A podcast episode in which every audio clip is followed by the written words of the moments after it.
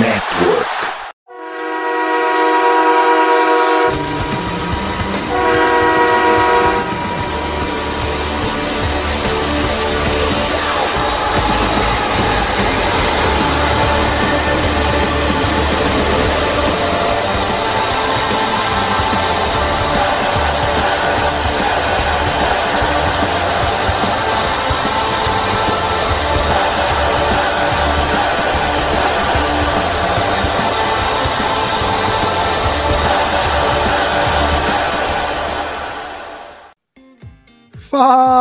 Fala, torcedor do time mais amado, mais querido, mais sofrido? Eu não sei mais ser mais sofrido, não, hein? Dos Estados Unidos, do Brasil, do mundo, estamos falando do Dallas Cowboys. Sejam bem-vindos a mais um podcast do Blue Star Brasil. E aqui com vocês sou eu, Gabriel Platt. Mais um podcast, mais uma edição. Dessa vez para falar de free agency. E acho que deu para perceber pela minha voz que eu não tô mais tão decepcionado quanto eu tava no último podcast. E você, Vinícius, tá tá, tá melhor já ou ainda tá meio para baixo? Cara, se um dia o Dallas Cowboys me fez triste, eu não lembro. Pois é, né? E pra quem tava com saudade da gente, até porque o nosso último podcast foi no dia 11, se eu não estou enganado, é... eu queria falar que deu pra matar a saudade tanto de mim quanto do Vinícius em outra rede social, né, Vinícius? A gente deu, deu as caras lá no, no Instagram né, nos stories, a gente fez caixinha de pergunta, é, a gente está interagindo nos stories com o pessoal, então é, quem quiser acompanhar a gente lá nos stories, segue lá, o Vinícius posta mais, mostra a carinha mais do que eu, né? Só que acho que vocês já viram que o Vinícius não tem um rostinho tão bonitinho, não, né? Acho que. Ô, Plat, matar a saudade eu não tenho, eu não tenho certeza, mas matar alguém do coração é bem provável que aconteceu. Ah. Eu de vez em quando apareço lá, falo alguma coisa, o pessoal manda pergunta, eu respondo do jeito que dá. E vou te falar, Vinícius, domingo eu abri a caixinha de perguntas assim, ah, beleza, vou mandar. É, vão ter aqui algumas perguntinhas só, e fui comer. Quando eu olhei a caixinha, mano, o que tinha de pergunta lá, eu, meu Deus do céu, cara, se eu ficar respondendo isso aqui tudo, eu não durmo mais de domingo para segunda. Segunda eu não vou trabalhar. E, mas consegui responder a maioria lá, englobei a maior parte dos assuntos. Devo fazer outro no, no próximo fim de semana, né? assim espero, porque é uma interação boa e tem muito assunto para comentar, a galera tá até empolgada assim com o próprio Dallas Cowboys, né? Então, é, vamos ver. E só explicando uma situação, por que, que a gente não gravou um podcast semana passada, não sei o quê. Porque, seguinte, semana passada foi quando começou a Free Agents. Então, eu assumo até a culpa aqui, se, se for uma culpa de alguma coisa, né? Porque, na verdade, não, a gente não queria gravar um podcast é, dizendo, falando alguma coisa, dando a nossa opinião sobre alguma situação. E entre o tempo da gente gravar, editar e sair, a opinião acabava a opinião acabava por ficar sendo meio datada, sabe? Então, acho que o que a gente preferiu fazer nesse momento foi justamente ver a maior parte das contratações, deixar a poeira baixar e beleza, a partir daqui dá para ter uma opinião fixa, por mais que aconteça alguma coisa amanhã ou depois de amanhã, alguma coisa até o podcast sair pro ar, é, a opinião já vai estar formada, não vai ter tanto quanto fugir disso aqui. Né? E foi exatamente o que a gente fez. E, Vinícius, começando pelo dia 13, foi, no, foi o dia 13 que começou a, a Free Agency, né? Ou foi dia 12? Agora eu já não sei. E, mas no dia 13 foi quando as primeiras movimentações relacionadas ao Dallas Cowboys começaram a sair. Não o fato do Dallas Cowboys contratar alguém, até porque eu não me lembro a última vez que o Cowboys resolveu fazer alguma contratação no primeiro dia de free agents, né? Sempre o Cowboys sempre esperava a poeira baixar e sempre ia contratar lá para segunda, terceira semana, que você pode ver nos últimos podcasts a minha decepção com isso. E mas a primeira notícia que a gente teve, né, em relação a free agents foi o Conor McGovern no Buffalo Bills, né? Salário de 3 anos e 23 milhões de dólares, ou seja, um pouquinho mais de 7 milhões por temporada.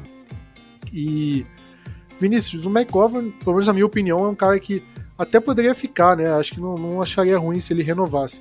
Mas um salário desse ficou um pouquinho acima do que a gente esperava que o Cowboys pudesse pagar por ele, né?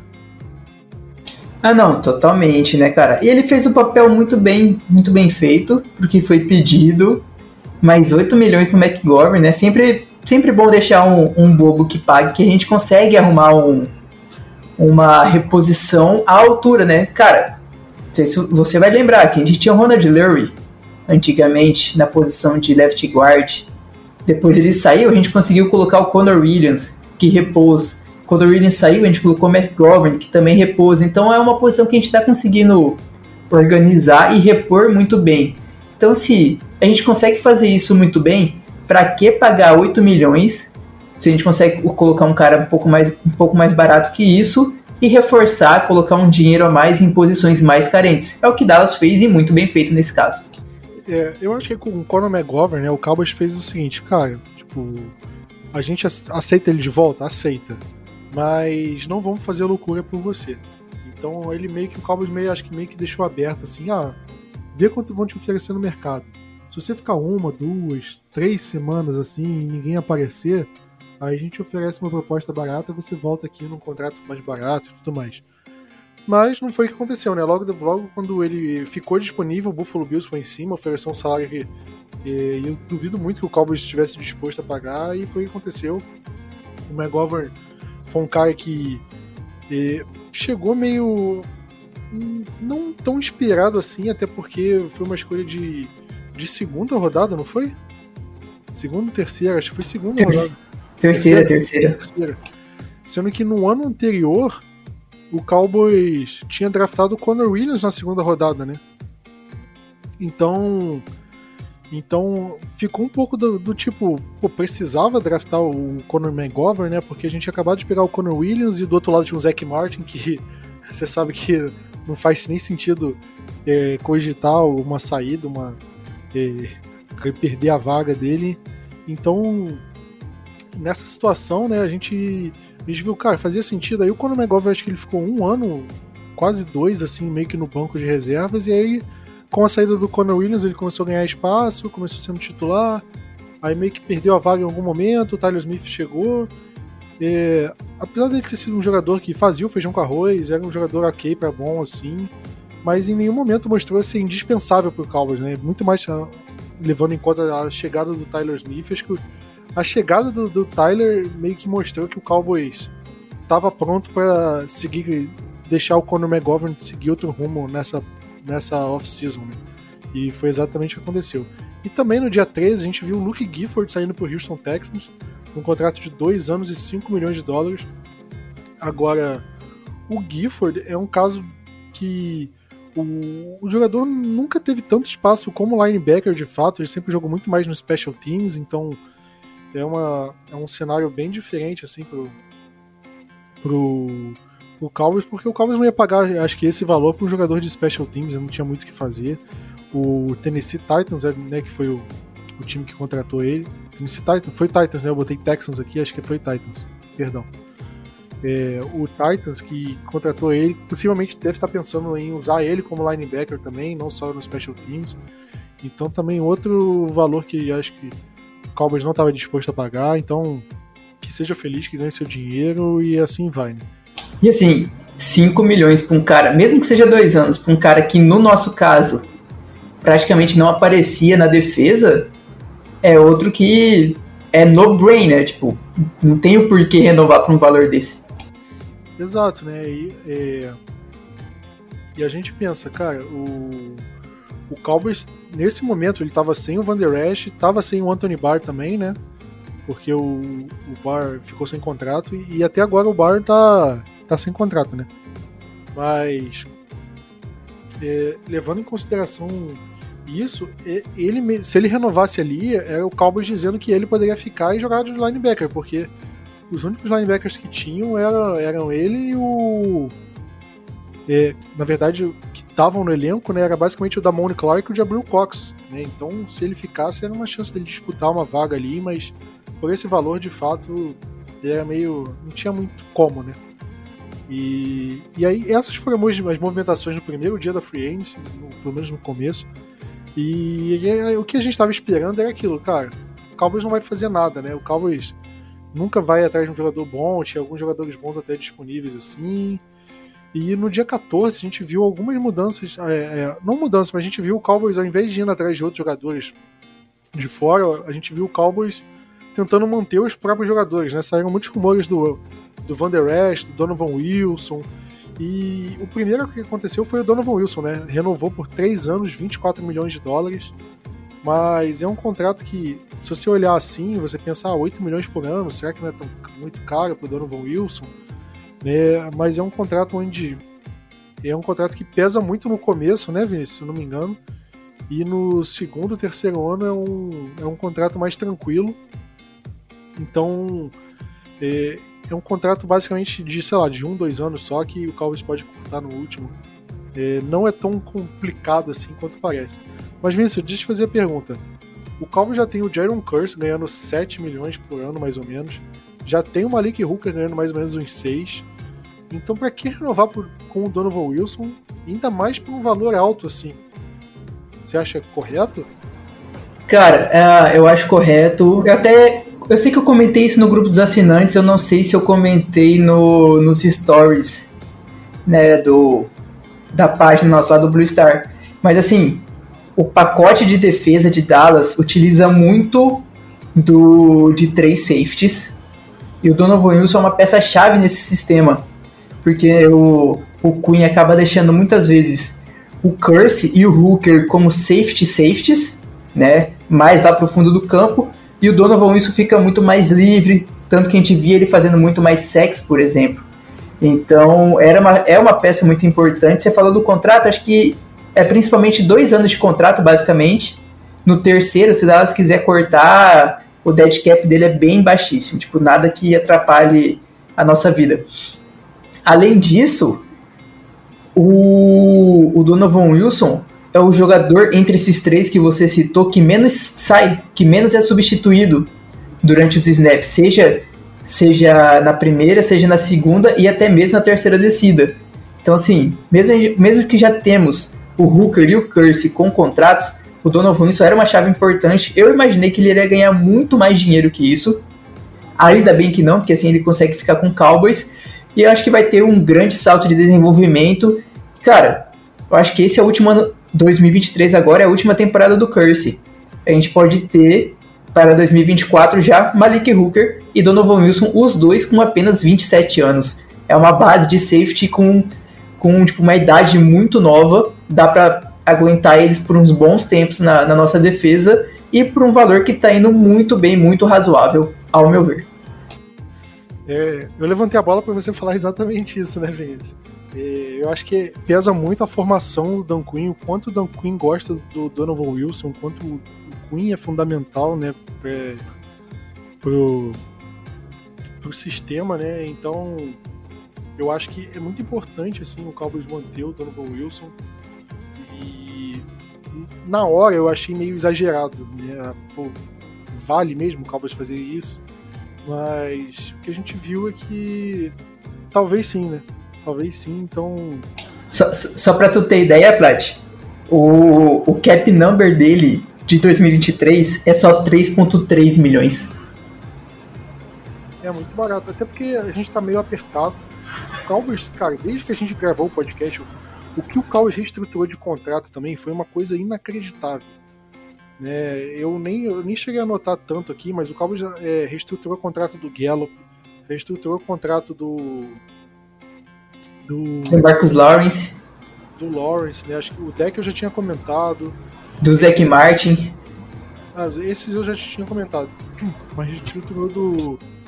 Do Michael Gallup e reestruturou também o do Brandon Cooks, né? A gente vai falar da contratação dele depois. Ou seja, o cara acabou de chegar e já reestruturou o contrato dele. Tipo, pariu, meu irmão. É inacreditável o Cowboys ter, ter tanto tesão em fazer esse tipo de coisa. Né? Mas isso mostra que a folha salarial desse ano tá meio apertada. O Cowboys quis trazer bastante jogador. E você falou, né? A, é, o cap hit do, do Donovan Wilson vai ser de 3,3 milhões esse ano, o que é tranquilo. Ano que vem vai ser 7.4, aí tipo, ah, vai ser um pouquinho mais pesado, até vai. Só que o Malik Hooker vai estar sem contrato. Né? Então, dependendo da situação, o Cowboys pode não renovar com o Malik Hooker e trazer um, um safety pelo draft, ou trazer um safety mais barato para fazer a função do Malik Hooker, né? Então, é uma situação tranquila. E não dá para cortar o Donovan Wilson ano que vem, em relação ao contrato. Só que em 2025, que é quando ele pesa 8,6 milhões de dólares, é, já vai valer a pena pelo contrato ele ser cortado. Né? Então, se o Cowboys quiser, o Cowboys ele não precisa ficar no time em 2025, caso não esteja rendendo e tudo mais. Mas isso é um assunto mais pra frente. É... Considerando também o dia 14, Vinícius, a gente viu o Noah Brown saindo pro Houston Texans, né? O Noah Brown que estava no time desde 2017 e vou te falar, o, tanto o Donovan Wilson quanto o Noah Brown, eles surpreenderam muito o, o, próprio Dallas Cowboys pela posição que eles saíram no draft, né? O Donovan Wilson, eu me lembro, ele era de Texas A&M, se não me engano, mas ele saiu no fim da sexta rodada, em 2018. Foi 18? Foi 18 ou 17? Acho que foi 18. E... E o Noah Brown foi escolha de sétima rodada. Né? E você sempre lembra do Noah Brown fazendo merda no passado, não sei o quê, e, eu acho que quem, quem critica o Noah Brown desse jeito tá correto, não tem problema em criticar o Noah Brown disso não. Mas você leva em consideração que ele era um cara de sétima rodada, ele passou vários e vários anos, tipo, é, sendo, sei lá, o quinto wide receiver, só o wide que bloqueasse, e sendo um cara de sétima rodada para estar, sei lá, seis anos na liga, indo pro sétimo ano, é uma vitória do cacete, né? Se a gente considera quantos jogadores saem da liga depois de um, dois anos, quantos não conseguem se manter. E o Noah Brown conseguiu um contratinho no Houston Texans, né? Um ano, 3, 3 milhões? 2,6. Né? É, é um valor, acho que o Cowboys não estava disposto a pagar. Acho que ia ficar mesmo na situação do, do Luke Gifford, do Conor McGovern. Ah, tipo, vai, é, pode sair. Se você arrumar um, um salário bom lá na frente, tipo, tá ótimo. Se não, se passar algumas semanas se ainda tivesse em contrato, talvez a gente te aceite de volta num valor mais barato. É, e o Noah Brown acabou indo pro Houston Texans, acho que, que, seja feliz, né? A gente já comentou o suficiente do Noah Brown nos últimos podcasts aí, acho que não tem tanto para falar sobre ele. E mais um assunto que interessa no dia 14, Vinícius, foram essas próximas duas notícias, né? Eu, cara, eu tava, tava no transporte público voltando para casa, eu tava acompanhando a Free Agency ligado o dia todo Tipo, tava no trabalho, mas aí eu olhava rapidinho o celular, ah, não tem notícia nenhuma. E eu botei para ativar a notificação do Ian Rappaport, do Adam Schefter, do, do Tom Peliceiro, né, que eram os caras que davam aquelas informações em tempo real, né? Você, você não ativou a principal notificação, cara. De quem? A minha. Pode ser também. Até porque se você tivesse visto a minha, você não ia ter perdido. Só que aí, cara, aí eu tava voltando e eu preciso pegar a barca. Né? A bar... O trajeto da barca é 20 minutos para atravessar a Baía de Guanabara. E aí a barca, cara, tipo, ela fica mexendo naquela onda e fica aquele, aquele balançozinho devagarinho. E para mim não tem como, cara. Esses 20 minutos eu vou apagado, completamente apagado, dormindo. E, e foi exatamente o que eu fiz. Tipo, fiquei dormindo, aí quando eu acordei. E eu, eu dormi com o celular na mão, assim. Porque eu fiquei, tipo, tá, beleza. Se o. Se, a, se aparecer alguma notificação, vai vibrar meu celular, eu vou olhar e vou ver. Só que, cara, ou não vibrou meu celular ou eu não acordei. Eu acho que pode ser mais, mais a segunda opção. e aí. E aí, nesse caso, tipo, na hora que eu peguei o celular, quando eu cheguei do outro lado da Baía de Guanabara, que eu olhei assim, eu vi, cara, Stefan Gilmer contratado pelo Dallas Cowboys. Não contratado, né? Trocado com e sendo jogador do Dallas Cowboys. Eu, meu Deus do céu, cara, o que, que aconteceu? Como o Cowboys fez isso? E aí a gente foi ver os detalhes da troca, né? Cowboys trocou pelo Stephen Gilmore por uma escolha de quinta rodada. E não foi a escolha de quinta rodada original, foi uma escolha compensatória de quinta rodada. Sabe quem deu a escolha compensatória, Vinícius? O jogador? O. Cara, Conor Williams. Conor Williams. Ou seja, a gente trocou um Conor Williams pelo Stephen Gilmore. Nada mal, né? Né? E. E Vinicius, Conor, o Stephen Gilmore é um veteranaço, né? E, quer dizer, não tão veterano assim, tipo, no sentido de ter, por, sei lá, quase 40 anos, né? Mas é um cara veterano, vem para ganhar seus 10 milhões de dólares, que é o que sobrou da parte garantida, acho que do contrato do que ele tinha com o Indianapolis Colts, o que dá ele entra no, sendo o sexto maior salário do elenco, né? Ele tem seus 33 anos, né? Mas é um cara que pô, já foi jogador defensivo do ano, já foi Pro Bowl, já foi All Pro. E não é como se o cara fosse fosse pô, pior do que a gente tinha, né? Como, por exemplo, o, a gente tava com o Anthony Brown no lado oposto do Trevon Diggs, o Anthony Brown se machucou e a gente teve que botar o Kelvin Joseph, Nashon Wright, toda essa patota aí. E agora a gente tem o Stephen Gilmore para jogar. E, Vinícius, te perguntar, quantas vezes a gente já não falou de ter um jogador veterano nessa secundária ao lado do do do Trevon Diggs, ao lado do desse pessoal que a gente contra, de draftou, né, que são os mais novos, que é o Alvin Jones, que na época a gente até falava o quanto seria importante um jogador mais experiente, né, e de fato a gente viu, né, que, que era um jogador experiente que a gente precisava e o Cowboys percebeu isso também e foi atrás. Cara, eu acho que a gente fala isso basicamente desde o do ano de calor do Trevon Diggs, né? Porque o outro lado era o Anthony Brown. Então, assim, assim, a gente queria um veterano que elevasse o nível do Trevon Diggs. Demorou um tempinho? Demorou, mas chegou o Stephen Gilmore agora. Pois é. E você tem alguma reclamação essa essa troca ou é tipo só elogio?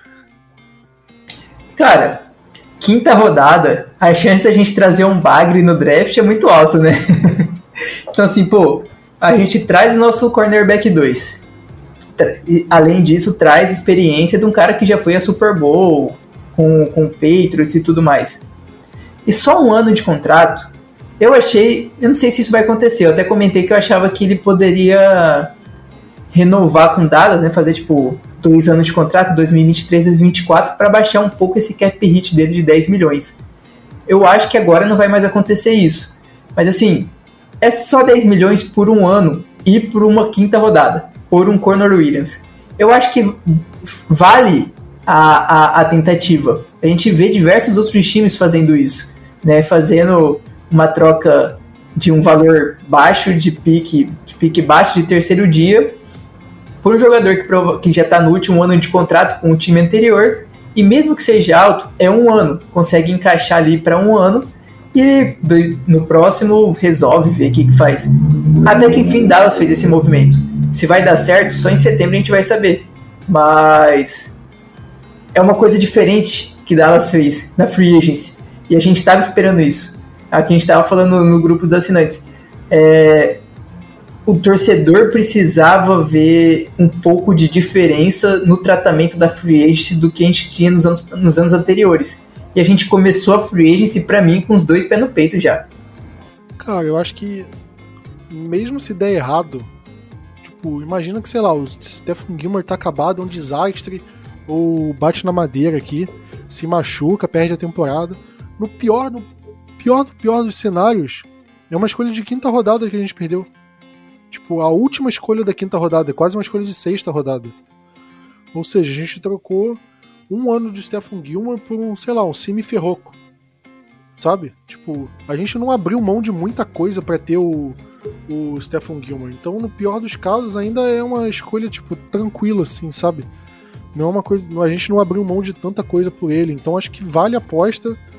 E, ainda mais por ser um jogador, tipo, consagrado, um jogador que pode agregar muito. E é uma coisa que eu sempre pedi muito pro Cowboys, sempre pedi muito. É... Só que aí o, o Cowboys nunca foi de, de, de, fazer esse tipo de movimentação, era basicamente o contrário, né? O Cowboys se livrava de jogador barato, assim, a gente viu no Amari Cooper, mas parece que o Cowboys aprendeu, né, a situação e, e foi atrás de, de, de jogador, assim, né? Então, cara, eu fiquei muito contente com, essa notícia. Ô, Plat, qual que é o nome do nosso querido careca lá? Brasívica? Até que enfim ele tá se movimentando, né? Ah, certeza, certeza que foi, foi a pressão nossa. Cara, ele negocia, ele é diretor de salary cap e, nego, é, e contrato. Ou seja, tipo, quem faz a troca, essas coisas, acho que é Jerry Jones, Will McClay. Mas na hora de sentar e negociar a situação, renovação, movimento salary cap é ele. Eu acho que é esse cenário. É, mas é, ele continua fazendo aquelas reestruturações. Eu falei, cara, eu acho que tipo Ele é aquele cara que paga a fatura de um cartão com a fatura do outro cartão, né? E tenta parcelar a parcela do. A parce... Ele parcela a parcela. Né? É um cara que, pô, deve ser meio tarado com essas coisas. O, o bisneto dele acho que vai, vai ficar pagando dívida que, que ele empurrou com a barriga hoje. É, é esse nível. Mas aí a gente. Cara, o Stephen Gilman acho que foi uma das minhas escolhas preferidas do. do escolhas não, né? Mas uma das movimentações preferidas do Cowboys na Free Agents. E no dia 14 a gente ainda teve o Leighton Van Der Esch renovando, né? né? A gente tava vendo no começo da free que ele tava pedindo, sei lá, uns 7, 8 milhões de dólares por temporada e, tipo, era um valor muito alto. Eu não daria isso pro Van Der Esch acabou que ele renovou por 2 anos e 11 milhões. Né, que é um valor muito mais em conta. Né, o, o Van Der Esch é um cara que tava em baixa, acho que e eu não gostaria que ele tivesse voltado por um salário assim, se fosse da temporada retrasada para a temporada passada, mas se você olhar para essa, né, ele vai pesar 3 milhões de dólares na folha nesse ano e no ano que vem vai pesar 4,7. Né, mas já podendo cortar. Ou seja, é basicamente um contrato de um ano, assim, se o Cowboys quiser. E acho que é um jogador que, pô, ele jogou muito bem no, no primeiro, no ano passado, né? Então acho que valeu o contrato, um contrato nem tão longo assim. Né? Eu acho que. E o Cowboys estava precisando de linebacker, como eu falei.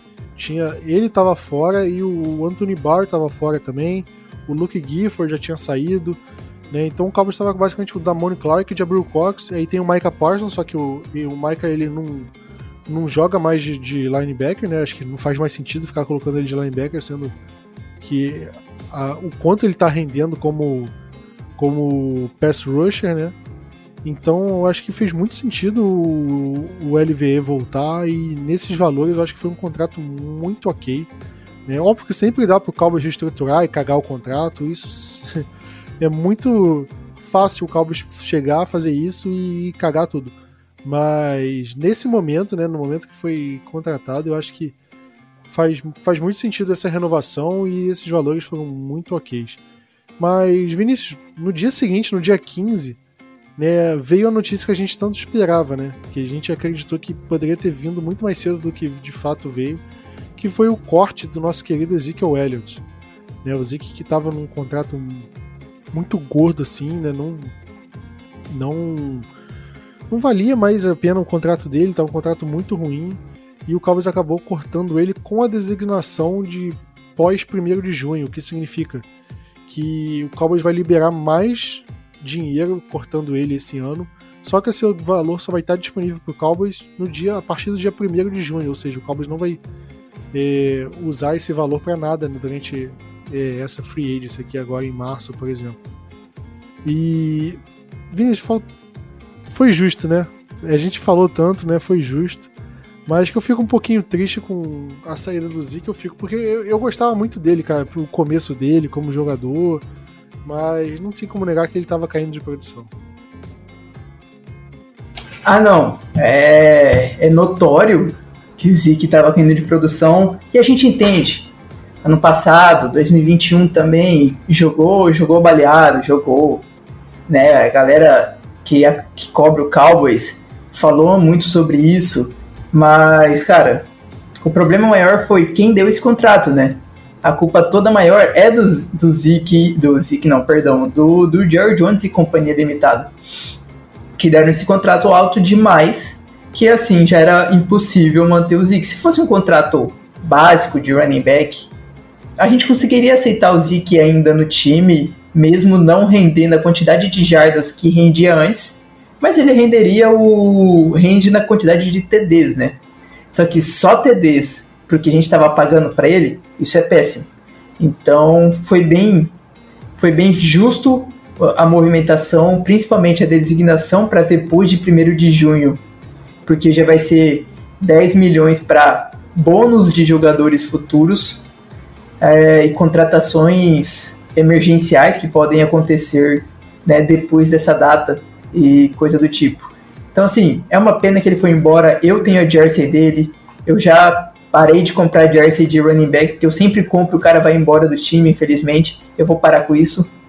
É, ele é o que? O segundo melhor segundo melhor running back praticamente em jardas, em TD, só atrás do Emmitt Smith. E Fala isso, tem o Tony Dorsett, né? Ah, não, tem, mas acho que tem alguns números que ele, ele só tá atrás do Emmett, né? Se eu não me engano. Talvez, eu confesso, talvez. É, eu confesso que eu não sei todos, realmente, realmente. Pode ser que ele também esteja atrás do Tony Dorsett. Mas.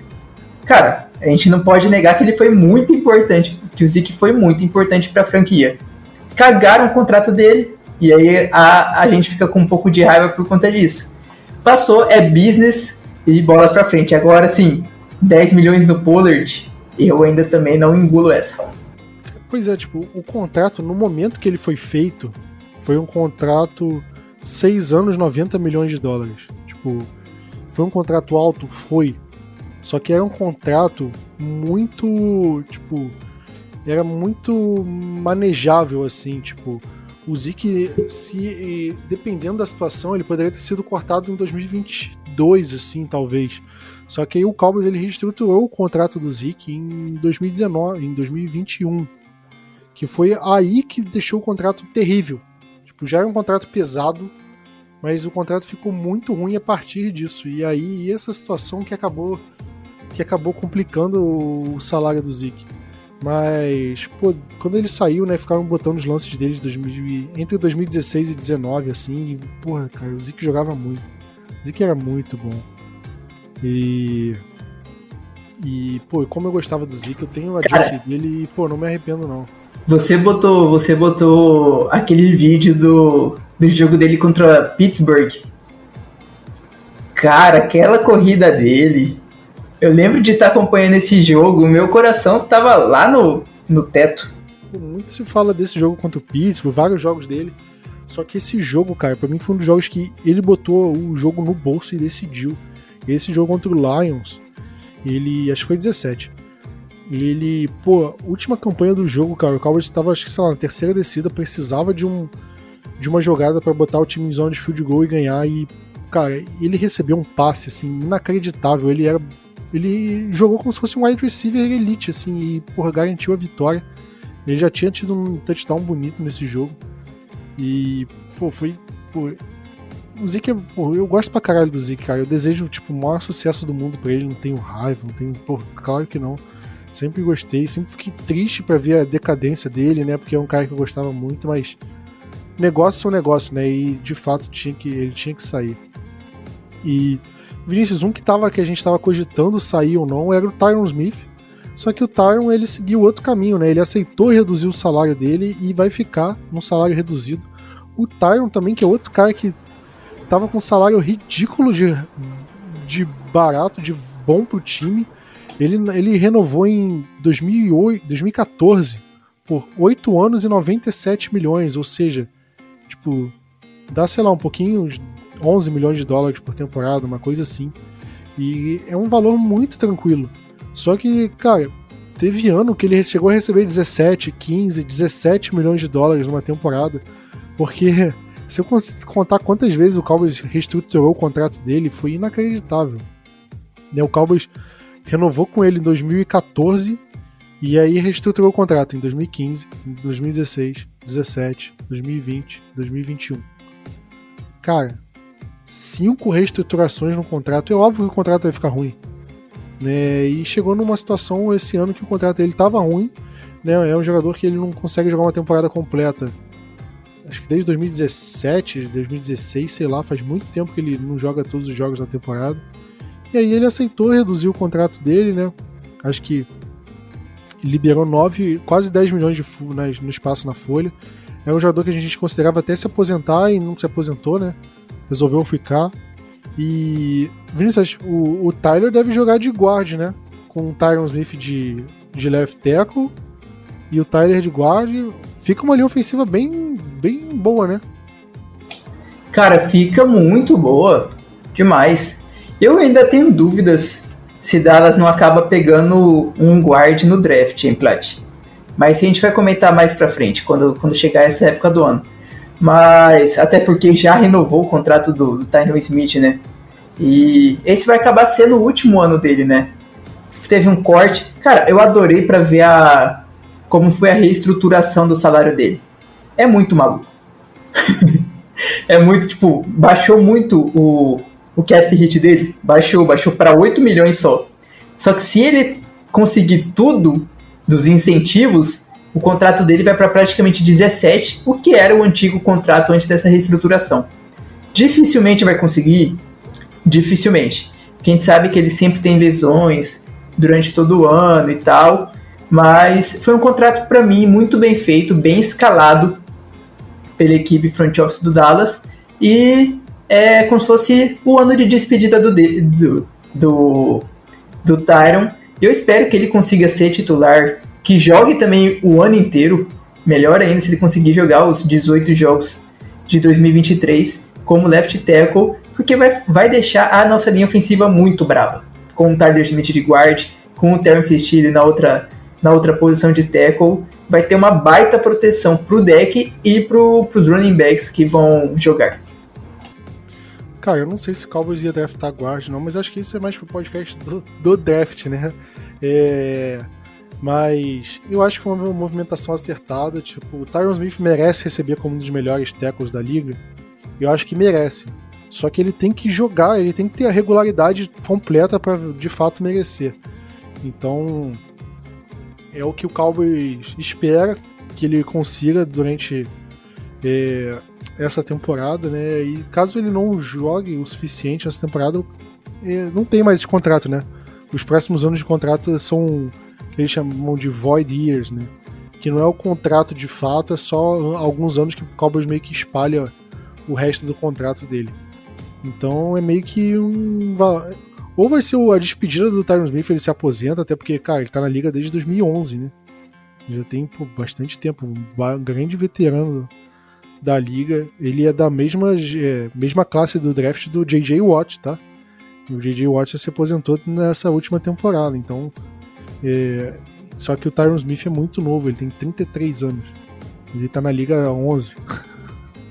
Mais que isso, ele entrou em 2011, só fazer a conta. Mas... O, Big Ben, o Big Ben tava acontecendo, o Tyron Smith já tava jogando na liga. 2011, cara, foi o primeiro ano do Jason Garrett como quarterback, como head coach. Ele passou todo o tempo, todo o período do, do, do Jason Garrett e agora todo do Mike McCarthy. É essa situação. Então, mas só para resumir, se ele quiser se aposentar no fim dessa temporada, ele talvez ele se aposente, até porque não vai ter contrato. Ou se ele for bem, ainda quiser jogar, eu acho que ele pode ou renovar com o Cowboys ou ir atrás de outro time. Acho que ele ainda tem um pouco de lenha para queimar, mas acho que depende da, do corpo dele, do físico. Se ele tiver mais uma temporada se machucando, perdendo vários jogos, aí, cara, eu acho que já vai tendendo para deixar o gramado mesmo, pendurar a chuteira. É. E a partir daí, né, o Cowboys fez as maiores movimentações assim nos primeiros dias e depois foi ficando uma situação mais confortável no, no na Free Agents, né? No dia 16 de março, no dia seguinte, o Cowboys basicamente não se mexeu, né? O Cowboys renovou com o CJ Goodwin por um ano, que é um cornerback que, que basicamente só tem função no special teams, ele não joga na defesa. E o Cowboys sempre traz ele de volta. Aí em agosto, na pré-temporada, o, o Vinícius sempre fala que ele vai ficar fora dos 53, ele nunca fica. E eu sempre falo, Vinícius, ele não vai ficar, cara. Ele sempre vai ficar porque ele é do Special Teams. Aí você fala, não, não sei o quê. É um cara que não, não ajuda na defesa. Todo ano, né, cara? Sabe o pior? É que o Cowboys chega em agosto na pré-temporada, quando corta, vai fazer o corte do 53, ele, ele é cortado. Só que ele é cortado naquela, tipo, ah, é, a gente vai a gente vai cortar você de volta, a gente vai cortar você, mas a gente vai te trazer daqui uns dois dias, é só pra passar essa primeira leva. E é o que o Cowboys sempre faz, né? É sempre, então... pra, é, só, é sempre pra deixar algum jogador que tá machucado, que vai pra, pra é, IR é. e tudo mais. Ele já tá até acostumado com isso, acho que ele nem se preocupa com isso mais. É, pois é, eu acho que o Cowboys já meio que só menciona, olha, você vai ser cortado, mas daqui a dois, três dias, então não aceita nada de outro time, que você vai voltar pra cá. É meio que. meio que protocolar, assim, né? E no dia 17, o Cowboys renovou com o Cooper Rush, 2 anos e 6 milhões de dólares, ou seja, 3, em média, né, 3 milhões de dólares por temporada. E. Vinicius, o, o Cooper Rush fez por merecer, né? Essa renovação. Porra, demais, né? O melhor QB ruivo da liga vencendo jogos quando, quando o deck tava machucado, cara, mereceu demais a contratação, mereceu demais os valores e o contrato, e foi um contrato bem baixo, né, Prat? Foi, foi bem amigável com a equipe. Eu tava vendo as movimentações do Cooper Rush desde que ele chegou na liga. Ele foi draftado. Não, quer dizer, ele, ele veio como jogador não draftado em 2017. Né, aí teve uma pré-temporada muito boa, lembra que a gente fazia os memes de CR7, que não sei o quê. E aí ele ficou como reserva do, do Dak Prescott até 2020. Né, foi quando o Mike McCarthy assumiu, né? Ele assin... E aí na Free Agent de 2020 ele assinou a tender do, do Free Agent restrito e tal por 2 milhões de dólares e foi cortado em maio. o Mike McCarthy acho que não gostou dele na época, foi quando ele foi pro, New, pro Giants, né? Que o, o Jason Garrett estava lá. E aí em 2020 ele ficou meio rodando no Giants, até que em outubro, no meio da temporada, ele voltou pro Cowboys. E aí desde 2020 ele ficou direto em, em Dallas, né? Aí foi pro Practice Squad, voltou, né? O Cowboys estava meio que tinha o Ben DiNucci, é, tava com o Andy Dalton, né? Então ele acabou ficando meio sem espaço ali naquela época do, do Andy Dalton. Tinha o Garrett Gilbert, né? Que eu achava um bom reserva também, tá? É, só que, sei lá, não teve tanta chance. Aí na temporada, no fim da temporada ele saiu. Que foi pro Cleveland Browns. Também não deu certo lá, coitado. Mas nessa, nessa temporada, né? Ele teve que jogar. E, pô, ele ganhou 5 de 6 jogos. Né? Se você tem um quarterback reserva e ele faz isso para você, se isso não é merecer uma renovação de contrato, eu não sei mais o que é. Né? Ele se mostrou ser um reserva sólido para a liga. É, se for ver, sei lá, top 5 reservas, quarterbacks reservas da NFL. Tirando aqueles que é tipo, ah, é, o cara draftou um jogador na primeira rodada, só que tem um Joe Flaco da vida que vai começar a temporada como titular. Aí meio que não conta. Mas aqueles caras que são reserva, reserva, eu acho que ele é um dos melhores da liga. E já tá acostumado com o playbook do Cowboys, já mostrou que pode ganhar com esse time, então, pô, totalmente merecida a renovação do Cooper Rush, com valores muito tranquilos, né? Essa temporada ele vai e o salário dele vai vai impactar 2,1 milhões no, no salary cap, ou seja, pouco.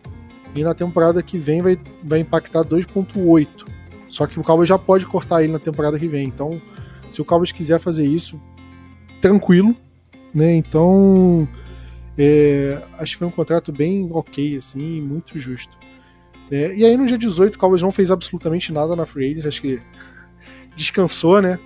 E aí no dia 19, que Vinícius trouxe a grande notícia lá no Instagram que o Cowboys fez outra troca, outro veterano, que foi o nosso querido Brandon Cooks, wide receiver. O Cowboys trocou uma escolha de quinta rodada. Dessa vez era a escolha de quinta rodada original do Cowboys, não era uma escolha compensatória. É... E era um cara que a gente tentou no meio da temporada passada, só que acho que o preço era meio alto. O Cowboys estava é, parecia que estava de olho no mercado de, de wide receiver, né? Muito se falava do, do Odell Beckham, que o Cowboys estava para contratar ele no, no, fim da temporada passada, que não rolou. E. E.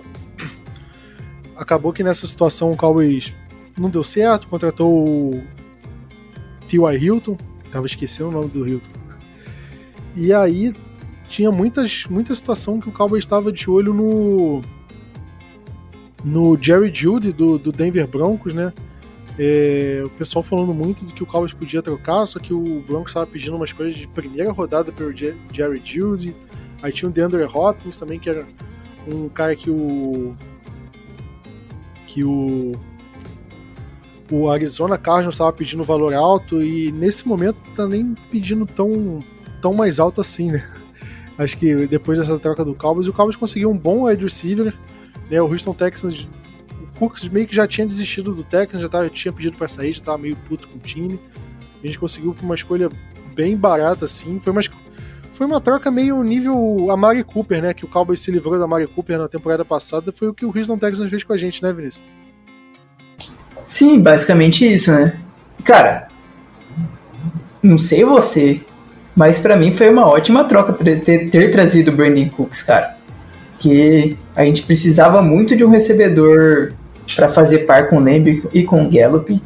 graças a Deus a gente não precisou esperar a temporada começar e chegar no final dela para Dallas trazer, como foi com o Thierry Hilton no passado. Mas foi a mesma coisa que o Gilmore, né? Um jogador que já queria sair do Texans há alguns anos. Dallas já tinha interesse, já estava de olho nele. Barato na questão da troca, coisa que o, o DeAndre Hopkins não estava sendo, nem o Jerry Judy. E com um contrato muito tranquilo, até porque o Houston Texans vai pagar 6 milhões pro Cooks. Né? E Dallas ainda reestruturou o contrato dele. Então, tipo, Dallas fez um negocinho aqui que ficou um contrato bem delicinha, bem leve no cap, tanto para os próximos anos também. E, cara, acho que o Cooks tem nove temporadas, eu acho, na liga já. Já é, tipo, veterano, né? Mas seis delas tem mais de mil jardas. E às vezes jogando o quê? Ele jogou com Tom Brady, mas ele jogou no Rams, né? Ele jogou no Texans. No Texans ele conseguiu mil jardas. Se no Texas o cara consegue mil jardas, imagina, imagine Dallas. Pois é, né? Eu acho que pô, foi uma ótima aquisição. Acho que dos wide receivers do mercado a gente viu o, o Eli Ramor saindo por uma escolha de segunda rodada. Né? Então, tudo bem que o Jets ganhou uma. Foi. O, o Jets deu uma terceira, né? Então meio que foi o saldo entre uma segunda e terceira, mas teve que dar uma escolha de segunda rodada, né? Então é meio caro. E eu acho que dos wide receivers disponíveis, acho que o Cowboys conseguiu uma ótima aquisição, foi um ótimo custo-benefício. E tem tudo assim para render muito, né? Porque a gente já tem o Sid Lamb, né, que estava muito pressionado porque os outros wide receivers não conseguiam a separação que o Cowboys esperava que, que eles tivessem, né? E aí, pô, a situação que a gente se viu na, na temporada passada era o seguinte, na, principalmente nos playoffs, né, Vinícius? É, a gente pega a, a situação do, dos playoffs. O Noah Brown não conseguia não conseguia separação, o Michael Gallup não conseguia separação, então aquele jogo contra o 49ers era basicamente o era basicamente o Sid Lamb contra o resto. Né? Era uma situação muito muito difícil assim, e, e o Cowboys precisava de um wide receiver naquela, naquela, naquele momento e não tinha ninguém. E agora a gente vai ter o Brandon Cooks, que é um cara que, pô, é muito vertical, consegue muita jogada explosiva, assim, no, é, no backfield, né? Não no backfield, mas longe, né, do... É, é, é ele vai fazer muito o, que o, o papel que o Gallup fazia no, antes da lesão, né? De ser aquele jogador que consegue fazer uma rota gol, gol não, né? Gol, acelerar bastante e deixar o, o corner comendo poeira e deixar o deck lançar 30, 40 jardas um passe. Isso, é um cara que ele é muito vertical e ele vai conseguir desafogar o Michael Gallup. Né? Porque o, o sendo o Sid Lamb o jogador que ele é, ele já vai atrair atenção. Né? O, o Gallup atraía atenção também, mas ele não conseguia o tipo de separação que a gente esperava que ele conseguisse. E e agora, com o Brandon Cooks, é, é mais um alvo para a defesa adversária se preocupar. E levando em conta esse cenário, tipo, é um, é um cenário muito favorável para o Cowboys e para o Michael Gallup, para o Lamb. Então, eu acho que o Cowboys precisava muito disso. Precisava muito de um jogador do, do estilo, do nível do, do, do Brandon Cooks. E, pô, eu tô muito feliz que ele veio também, cara. Eu acho que vai ser uma ótima aquisição. É um jogador muito melhor do que, por exemplo, o James Washington era na temporada passada, né? E que basicamente não jogou, era um cara pô, desacreditado, em baixa. Né? Já o Brandon Cooks é um cara pô, consagrado na liga, teve ótimas temporadas no Saints, no New England Patriots, no Los Angeles Rams. Ele já mostrou que, cara, quando ele tem um quarterback bom, né, um quarterback que consegue explorar o potencial dele, ele, ele de fato rende. Em Dallas, cara, tipo, por mais críticas que a gente tenha pro deck, a gente sabe que é um cara que, pô, o, o deck é um cara que pode extrair esse potencial do, do Brandon Cooks, como já fez com o próprio Sid Lamb, com o Amari Cooper, com o Randall Cobb, né? Então, eu acho que é uma escolha, é uma, uma decisão muito acertada e é a mesma coisa que eu falei pro Stephen Gilmer. Se der errado, a gente só perdeu uma escolha de quinta rodada, é muito barato, sabe? É... E, e Plat, se der errado, ano que vem, se não estou enganado, o salário dele não tem garantia. Então, assim, posso estar enganado. Eu não... O nosso senhor careca Brasífica restringiu o contrato dele, né? É, não, sim. É, até que tem uns dois anos de Voidable, né? Mas, tipo assim, ainda fica baixo, né? O, o, o corte dele acontecendo deixa só uns resquícios. Deixa muito menos que o Léo Collins, por exemplo. Ano que vem então, tem 10 milhões de salário e se cortar abre 4 milhões. Ou seja, fica com um dinheiro morto de 6. Né? Se não tivesse reestruturado, é, ele ia ser um contrato, ele ia ter um salário de 16, só que o Cowboys poderia cortar ele à vontade. E não, não ia ter nada de na folha. E foi basicamente o que o, é, o, que o Adam Prazifica fez foi jogar para frente. É, meio que mas um pouco a folha no ano que vem para ele. É, mas eu acho que o que o Cooks vai ser vai ser um cara que a gente vai conseguir manter ele por alguns anos que vai render muito bem. Tem tudo para render muito bem. Eu acho que pelo menos esse ano e o próximo, né? Acho que manter isso já acho que já é já é bem o suficiente, até porque não é um cara tão novo, né? Ele vai ele acho que ele vai completar 30 anos esse ano, né?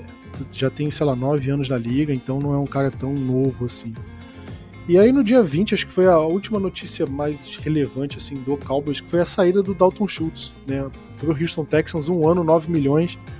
E Vinícius, saiu a notícia também, principalmente, saiu, acho que mais ou menos no dia 20, né? Que o, em algum momento, acho que da temporada passada, o Cowboys chegou a oferecer pro Dalton Schultz 3 anos e 36 milhões de dólares, ou seja, uma média de 13 milhões por ano, e o Dalton Schultz recusou, o empresário dele recusou, né? O Cowboys queria queria basicamente o, um salário mais longo com ele, ele não quis, então ele jogou na, ele jogou na franchise tag, que era de 10 milhões de dólares. Ele até não jogou tão mal assim, foi ok, mas foi na free agency achando que ia receber essa bolada e não recebeu muito bem assim, né? E eu acho que ele acabou ficando um pouco meio desesperado e ficou, beleza. Vou assinar um contrato de um ano que vai me dar um salário razoável para bom, né? Óbvio, pô, 9 milhões de um salário bom, óbvio que é bom estou dizendo na, na, perspectiva dele. E aí, se eles de fato for muito bem, aí ele consegue um salário um pouco mais longo em algum outro lugar, ou no próprio Texas. Né? Mas, bicho, ele deve estar tá meio chateado com o empresário dele, né? Depois dessa. Ah, não, demais, né? Foi um cara que, junto com o empresário, decidiram apostar em si mesmo e deu no que deu. Nem é 9 milhões, né, Prati? É 6 milhões e 3 milhões em tudo de base de incentivo. E então, assim, cara, você basicamente reduziu seu salário na metade do que você estava pretendendo, porque e mesmo jogando muito bem com o Prescott, né? Ele foi um dos alvos muito que o Prescott utilizava muito, não só em 2022, mas em, em 2021 também. E mesmo assim, o mercado viu que não compensava pagar tanto num Tyrande que eles consideram de certa forma mediana. Eu acho que eles, eles olham pro chute e vê que é muito mais produto do meio que ele tá ali do Dallas Cowboys do que um jogador de extremíssima qualidade para ser pago mais que 10 milhões. Eu acho que é meio por aí também, né? É, é um, é, eu acho que acho que ele caiu na mesma cilada assim do Gardner, CJ Gardner Johnson, né? Achou que ia receber muito em algum lugar, estava confiante disso, mas o mercado mostrou que não é bem assim, aí acho que ficou meio desesperado e assinou um contrato de um ano no primeiro lugar que viu, assim, meio que, ah, beleza, aqui no lugar de te render e, e tentar me provar de novo para a liga, e acho que é essa a situação do Dalton Schultz. É, e a gente chegando a partir disso, só tem uma, algumas notícias de mercado mais secundário, até porque os melhores jogadores da Free Agency já saíram, né? Acho que não tem nenhum grande, nenhum relevante assim.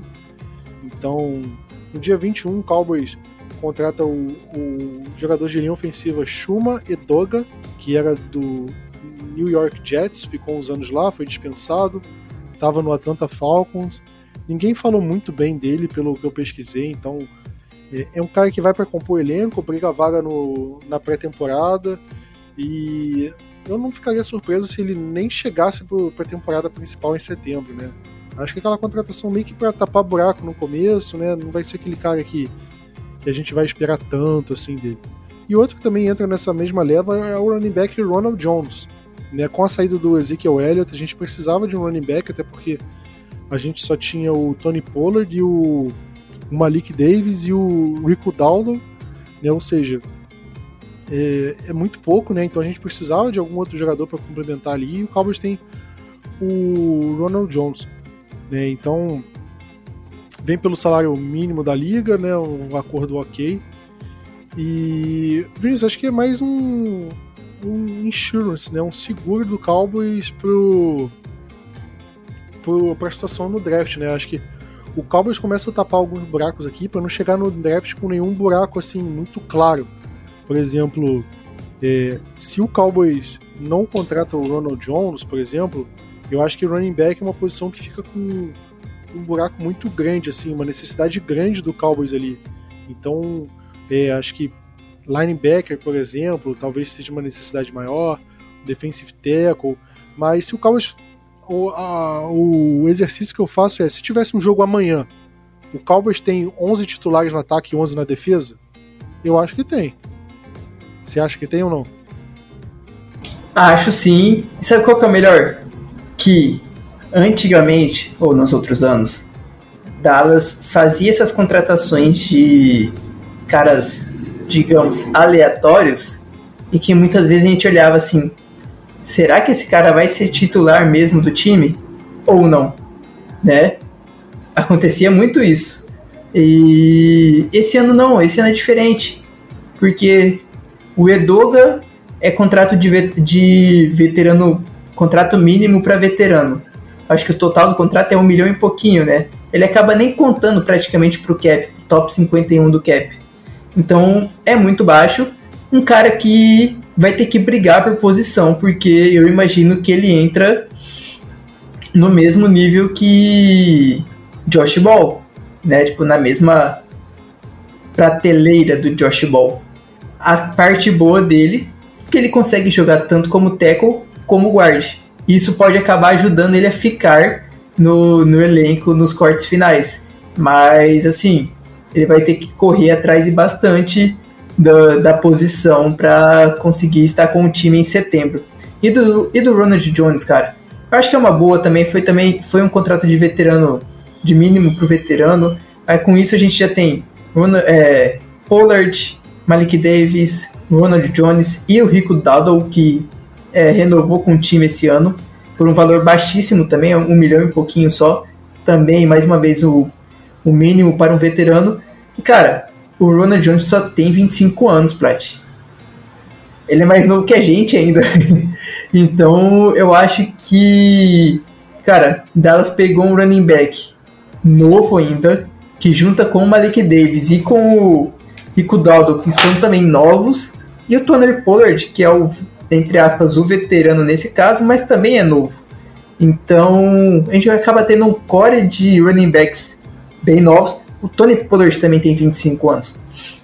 Então a gente tem um, um core de running backs reservas para complementar o jogo do Tony Pollard. Todo mundo novinho, baratíssimo e vai ser três caras brigando para ser o running back número 2 e quanto mais jogadores numa disputa, melhor. O, só para complementar o que eu falei, o fato do Cowboys ter 11 jogadores para jogar um jogo amanhã, 11 do ataque, 11 da defesa, e não ter, sei lá, ter que improvisar um jogador do practice squad do ano passado porque não tem ninguém na posição no elenco hoje. Eu acho que o time chega no, no draft sem uma necessidade clara. Imagina que o Cowboys precisasse de um Tyrande, não tivesse ninguém para jogar de Tyrande. Aí você chega no draft e o Cowboys tem a escolha, tipo, o Cowboys mesmo fica à mercê de, de um Tyrande que vai sobrar na escolha dele e talvez nem seja a melhor escolha da, daquele momento ser um Tyrande, mas o Cowboys é forçado a pegar porque não tem nenhum no elenco. Né? E o Cowboys, ele um, é, arrumou o elenco de certa forma para não ter esse buraco. Então, se chegar na escolha de primeira rodada, aí, por exemplo, lá, ah, Cowboys não precisa de de um guarde, como você falou, Vinícius. Tipo, O Cowboys hoje precisa de um guard? Não necessariamente. Mas se chegar na 26 e, cara, o melhor guard, da, o melhor prospecto de guard da, da, da classe caiu na escolha 26. Se o Cowboys quiser, o Cowboys pode pegar, porque o Cowboys não vai ficar refém de um jogador. Eu fiquei comentando muito no grupo dos apoiadores do running back, o Bijan Robinson, e acho que é muito, muito comentário, assim. Mas, por exemplo, se o Cowboys quisesse dar o luxo de pegar ele porque acha que ele é o melhor jogador disponível, um running back, que não sei o que, tipo, o Cowboys pode fazer isso. E não acho que seria uma escolha errada se o Cowboys fizesse isso, sabe? Porque o Cowboys não tem um buraco no elenco que precisa tapar e precisa usar essa escolha na primeira rodada de qualquer jeito, né? Então, acho que o Cowboys lidou muito bem com o elenco dessa forma. E eu acho que chega no draft assim muito tranquilo. E só de não chegar nesses buracos, Vinícius, o time não fica à mercê de outros de, de troca, na, se quiser trocar alguma escolha com outro jogador. Né? Por exemplo, é, no cenário do Tyrant que eu falei, é, o Cowboys tem a escolha 26. Aí o time que dá escolha do 25, ele pode ligar para um outro time e falar: olha, o Cowboys é um time que está desesperado de Tyrant. Se ele sair, se ele chegar na minha escolha 25, se eu não pegar, o Cowboys vai pegar na 26. Se eu não quer subir e pegar, e aí outro time pode passar a perna no Cowboys. Como o Eagles acha que passou a perna no Cowboys pegando o Dallas Goddard, lembra disso? Que passou na frente, foi logo depois que o Jason Witten se aposentou, e o pessoal falou: ah, o Cowboys ia pegar Tyrande. E acabou pegando o Dalton Schultz na quarta rodada, né? Foi logo depois. Mas... E deu certo, e deu certíssimo pra gente, né?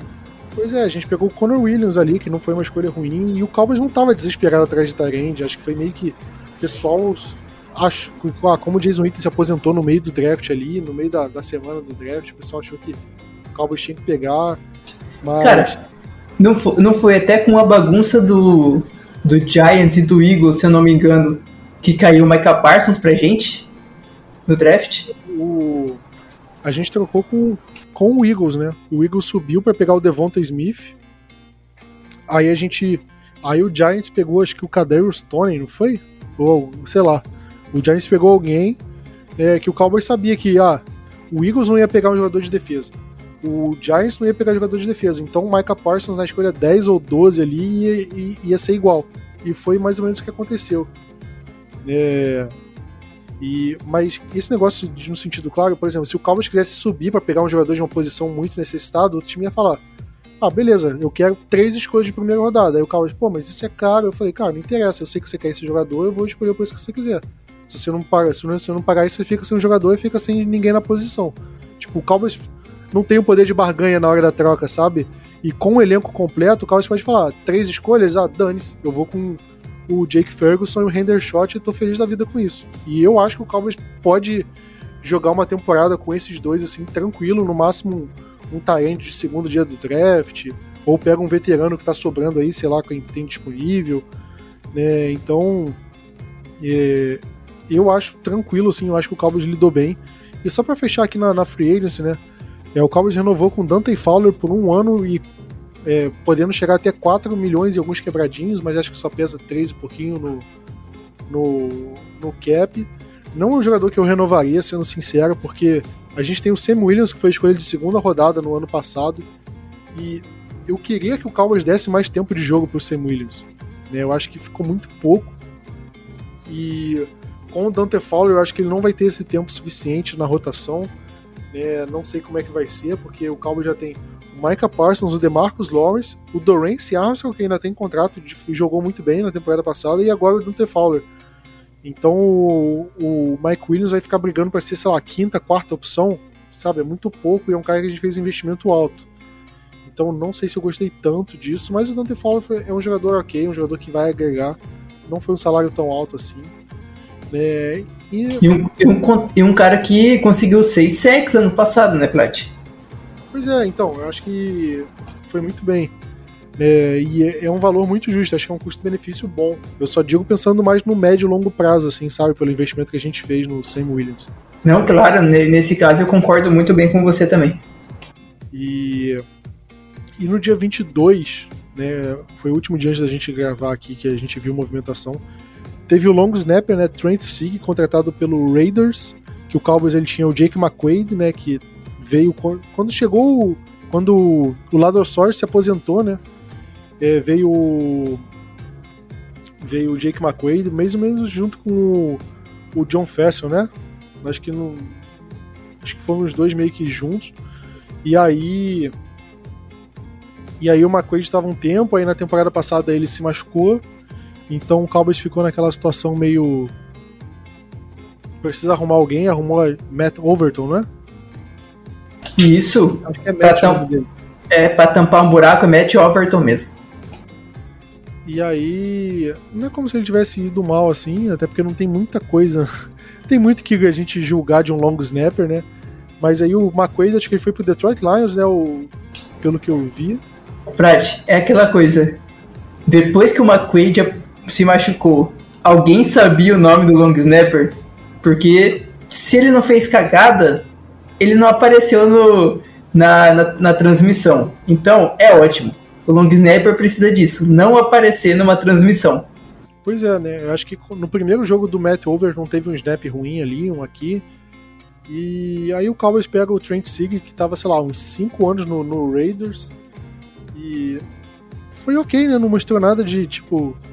É, de ser um jogador, tipo, muito. É, desconfi é, não confiável assim e tal. Vem. É, long snapper é meio. tudo a mesma coisa, né? É difícil você achar um cara que seja muito bom. Um cara, se for muito ruim, ele não vai estar na liga, porque. Cara, é muito long snapper que entra na liga. E. e pô, são só 32 que jogam, né? E Pensa, tipo, no college. Quantos é, long snappers se formam por ano e entram no draft? Tipo, no mínimo uns 30 por ano. Então, tipo, todos vão ser ruins a ponto de, pô, não ter 32 long snappers bons na liga? Não vai ter. Né? Sempre vai ter um bom pra você usar. E, pô, o Trent Sig já tava uns 5 anos no Raiders, é, é um cara que vai ser bom, né? E, e aquela coisa, né, Prat? Foi. Eu até comentei. Quando eu vi que ele foi dispensado do Raiders, porque o Raiders foi do nada e contratou um outro long snapper. Aí todo mundo ficou assim: calma aí. Ninguém contrata um long snapper se você já tem um no seu time. Então ele vai ser cortado. Aí eu falei no grupo dos apoiadores: falei, galera, fica de olho nesse cara aqui, que ele acabou de ser cortado pelo Raiders. E Dallas tá precisando de um long snapper porque ainda não renovou com ninguém. Dito e feito, Jake McQuaid foi lá, assinou com o Lions. Dallas no outro dia foi lá e assinou com ele. Pois é. É, é uma movimentação meio protocolar assim, pega um dos melhores que tem disponível. E a gente teve o Tech McKinley, né? Nosso defensive end, renovando por um ano. É um cara que ele foi meio contratado no fim da temporada passada como pro Prax Squad. Ele basicamente nem jogou. E eu acho que entra no mesmo estilo do Edoga e do Ronald Jones, assim, ah, devem jogar na pré-temporada, se forem bem, eles acabam podem ficar, mas também não é tão garantido que fique. O Ronald Jones eu acho que tem chance de ficar, mas eu acho que ele disputa vaga no elenco. Acho que, por exemplo, se o elenco não for tão bom assim, se quer dizer, se o Malik Davis se destacar, se o Rico Dowdle se destacar, eu acho que o, o Ronald Jones não, não consegue ficar não, ele roda.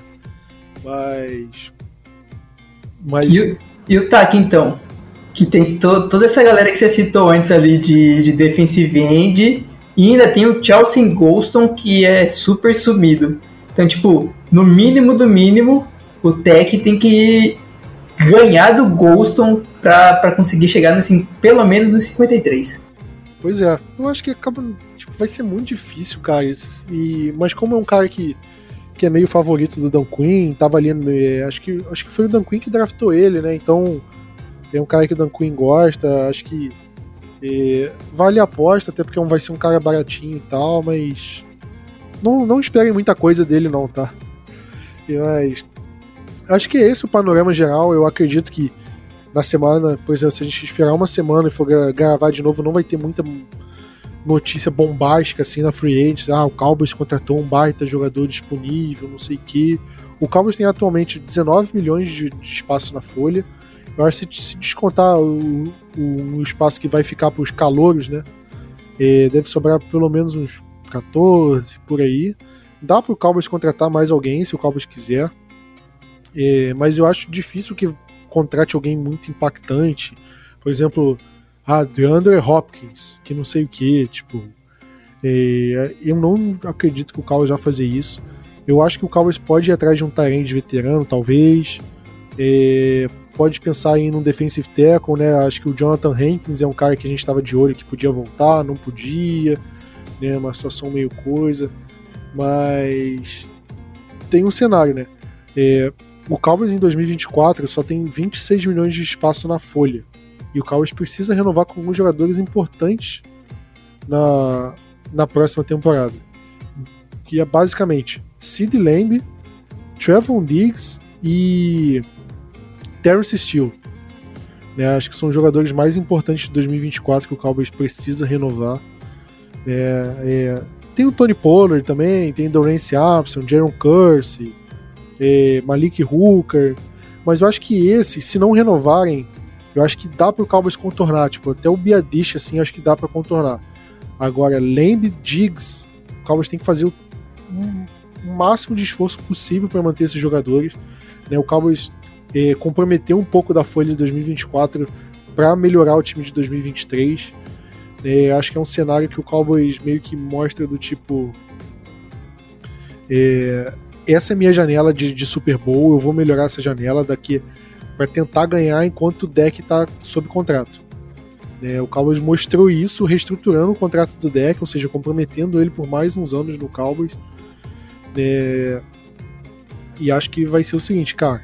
A gente tem até 2023, 2024, talvez 2025, assim, com o deck e a gente vai vai usar isso para manter é, para tentar manter o time mais competitivo possível. O Eagles está enfraquecendo, o Giants está enfraquecendo, Giants não, mas o Eagles está enfraquecendo.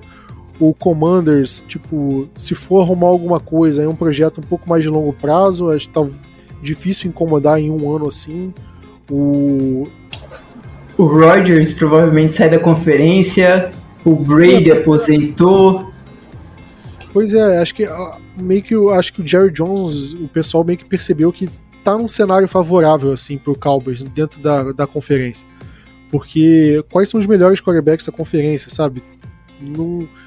Se você comparar com a conferência americana, é, é, é uma disparidade muito grande.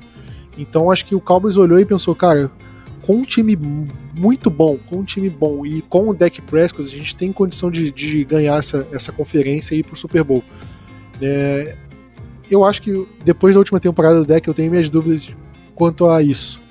É, antes eu não tinha essas dúvidas com o deck, mas hoje eu tenho. Mas o Cowboys acha que não tem. O, o Cowboys acha que, que não tem essa dúvida, desculpa. Então, nesse cenário, o Cowboys o Cowboys vai atrás do, do que acha correto, né? Ah, tem que ganhar o Super Bowl e, e vou montar o time pensando nisso. E, e foi o que montou, né? Mas agora, vamos ver o que vai acontecer, né? Porque é, é, o Cowboys. Ainda, ainda vai ter os 10 milhões do cap do, do deck, né? Do Zeke. Sim, sim, eu acho que e o Cowboys, se ele não gastar o, a folha salarial desse ano, o que sobra, ela acumula pro ano seguinte. Então, se for 26, mas se o Cowboys não gasta 10, ano que vem é 36. Então, o Cowboys comprometeu um pouco, mas não foi no, igual o, o, Los Angeles Rams, por exemplo, que, que torrou todo o salário, cheio de jogador veterano, todo mundo ganhando muito salário, e a casa ia cair nos anos seguintes, né? Não tem escolha no draft, não, não vai, vai ter que cortar um monte de veterano, né? Então, não foi o que aconteceu, né? O Cowboys compromete um pouco, mas nada do, de muito absurdo assim. Né? Acho que é um ok. E. E é isso, Vinícius. Agora é só ver o draft para ver se a gente vai ficar no hype mesmo e acreditar que pode ser uma boa temporada. Mas eu acho que um draft bem feito, assim, sem nenhuma loucura, pegando os jogadores corretos, se a gente não ter tipo um Jalen Tolbert, assim. Não tô falando nem de, de ser um jogador do tipo, ah, pegamos um jogador e ele não rendeu tanto mas do, ser um tipo de eleitor no sentido do, do, tipo, o cara nem pisar em campo, sabe? Não render e não ter nenhuma perspectiva. Mas se o Cowboys conseguir acertar ali primeira rodada e um jogador ali de segunda, terceira, talvez, ou de segunda ou de terceira, né? Que consiga impactar no time, aí, cara, aí eu acho que o time do Cowboys vai estar tá muito forte comparado com a, com a conferência é, nacional, né? não só a divisão. E aí eu acho que o Cowboys de fato se torna um dos favoritos assim dentro dos playoffs, né? Para ganhar a divisão e dentro dos playoffs caso chegue. Mas aí eu acho que é mais papo para agosto, setembro, ou pelo menos para fim de abril que que que é quando passa o draft a gente consegue ter essa análise. Mas acho que é isso, Vinícius. Se você considerar a primeira semana aí da Free Agency, essas coisas que a gente comentou, de 0 a 10, que nota você dá? Cara, 9. Eu só não dou 10 porque eu acho que o salário do Pollard está muito alto. Porque a gente já, já, já sofreu demais com o running back ganhando muito. Então, assim, eu gostaria. Até, e Dallas ainda tem a possibilidade, até o dia 17 de julho, né, se eu não me engano, de sair com um contrato de né, uma, uma extensão contratual com o Pollard. Não sei se Dallas fará isso para tentar baixar o cap hit e coisas assim do tipo. Mas se o, se o Pollard tem a chance de ganhar 10 milhões, dificilmente ele vai querer um contrato maior ganhando menos de média. Eu imagino que não vai querer, então a gente vai ter que aguentar esse ano com ele seus 10 milhões. Cara, eu vou dar 8 porque eu sou meio chata.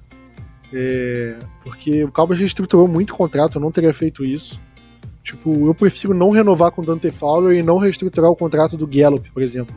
Eu acho que teve um ou outro contrato que o Cowboys não precisava ter reestruturado, o contrato do Cooks, do Gallup, do, do DeMarcus Lawrence. Eu acho que, cara, se fizesse um esforço, nem o do deck precisava, tá? Mas vendo a situação do Cowboys, o Cowboys confia. É, então, isso aqui, isso me incomodou muito. Tanto que eu tava muito bravo no último podcast por conta disso. E essa é, manutenção do Tony Pollard, eu acho que não precisava ter renovado com ele, botado a franchise tag. Eu espero que ele não renove é, a longo prazo. O Cowboys ainda, acho que ainda tá negociando com ele. Mas eu acho que vendo o salário dos jogadores, que dos running backs que foram contratados, o maior valor assim foi do Miles Sanders, né? Que acho que foi 7 milhões por ano. Né? Então, eu acho que o mercado jogou muito contra o Tony Pollard, ele tava pedindo mais de 10. E o Cowboys viu, sei lá, o Montgomery recebendo por menos de 5, o Jamal Williams recebendo baixo, Miles Sanders o maior contrato isso aqui. É, eu acho que jogou muito contra o Josh Jacobs, o Saquon Barkley, o, o Tony Pollard, né? Todos eles que estão na franchise tag. Então, é, eu, eu sei lá se o Cowboys vai renovar vai deixar ele jogar com franchise tag. E também, cara, eu falei do Bijan Robinson na primeira rodada, como exemplo. Mas não me surpreenderia se o Cowboys contratasse e fosse atrás de um running back na segunda rodada, por exemplo, no primeiro segundo dia do draft, e esse cara pudesse ser o tipo substituto do Tony Pollard. É, meio que como da mesma forma que o Jake Ferguson fez com com o Dalton Schultz, só que o Jake Ferguson foi quarta rodada, né? Mas vocês entenderam a relação, do sentido do Cowboys pegar um cara mesmo não precisando tanto, mas esse, esse cara ser bom o suficiente para meio que mostrar do tipo, ah, a gente não precisa do, do Tony Pollard. Eu acho que pode pode ser esse caso. Mas é isso aí, vamos ficando por aqui. Quer deixar o último recado, Vinícius? Cara, acho que é isso. Dallas fez, fez muitas. Ah, é, também. Vão lá. Se vocês que estão ouvindo o podcast não conhecem o Instagram do Blue Star Brasil, vão lá, sigam a gente. A gente vai aparecer muito mais por lá. Vocês vão ver a cara do Plat uma vez por semana. Vão ver a minha cara algumas outras vezes, principalmente quando aparecer alguma movimentação do Cowboys, ou para falar alguma outra abobrinha, até o, o Plat permitir.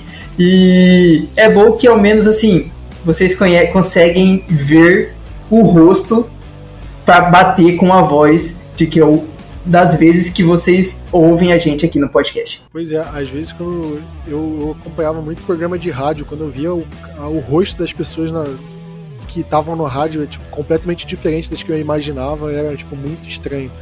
Agora com rede social fica mais tranquilo, né? Mas enfim, acompanha a gente lá, é, arroba Blue Star Brasil, né? No, no Instagram, no Twitter, é só acompanhar a gente por lá que estão produzindo muito conteúdo, você não fica por fora de nada.